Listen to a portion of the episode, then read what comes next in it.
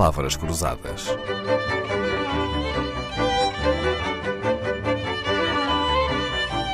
Porque quase tudo é uma questão de semântica.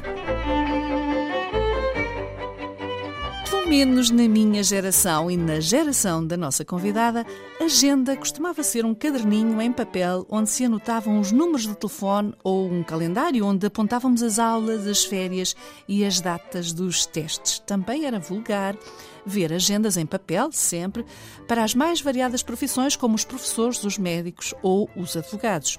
Mas hoje, falar a alguém na sua agenda, o significado pode ser um pouco diferente.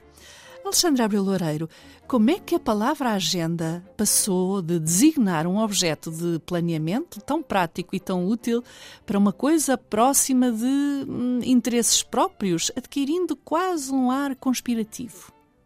Olá, Dalila.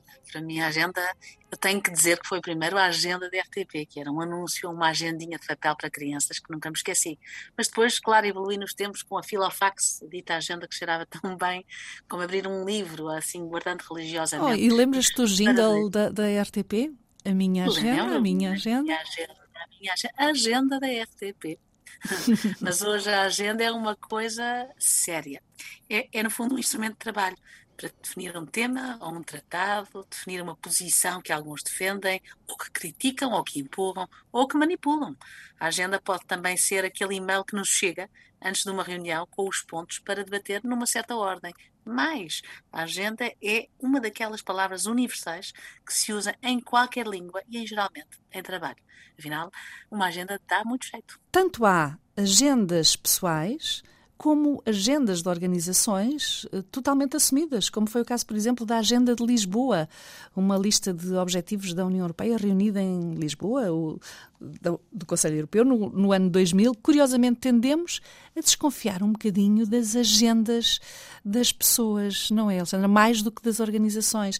Quando dizemos que alguém tem uma agenda, essa é uma pergunta mais difícil, de facto. As, as, agendas podem ser apropriadas por causas e também podemos desconfiar dessas agendas, não é? Quanto às agendas normais, aquelas das pessoas ou do Outlook, dão muito jeito. Eh, dão jeito para não fazer esperar, desde que anotem lá todos os nossos compromissos. Já agora, e nesta semana que falamos aqui no Palavras Cruzadas de Chavões, quem é que nunca recebeu na sua agenda um alerta ou um reminder? Ou etc, etc, por aí fora. É verdade. Bom, a Alexandra já aqui referiu, estar na agenda também pode significar ir à discussão, ir à aprovação.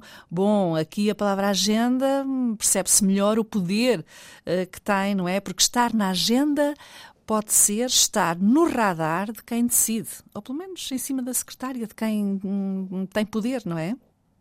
E, sobretudo, é o poder de definir essa mesma agenda e ter a certeza que nada fora da agenda complica o diálogo ou compromete. Eh, não será talvez por acaso, nos dias que correm, que alguns primeiros ministros por aí fora na Europa tenham decidido voltar à agenda, a dita agenda, em papel. É o caso em Downing Street, por exemplo, que bem precisam. Continuo a achar que nada é mais seguro do que uma agenda de papel, sobretudo nos dias de, de hoje, com os perigos digitais, ciber e por aí fora. Portanto, a agenda de papel continua a ter o seu valor. Olha, uma ideia que ficou aqui nas entrelinhas de Alexandre Viloureiro, ditar a agenda é dos maiores poderes que podem existir hoje, porque quem dita a agenda, no fundo, é que decide o que se discute e o que se uh, decide e o que se faz. Portanto, ditar a agenda é governar o mundo. Alexandra Abreu Loureiro, percorrendo connosco o dicionário das buzzwords, ou chavões, como dizemos em português. Amanhã vamos fechar a semana sobre este tema com uma buzzword que todos os portugueses usam frequentemente, podendo querer dizer tudo menos o que lá está dito. Na verdade, é uma expressão tão antiga quanto o café, mas amanhã é que vamos explicar. Palavras Cruzadas, um programa de Dalila Carvalho.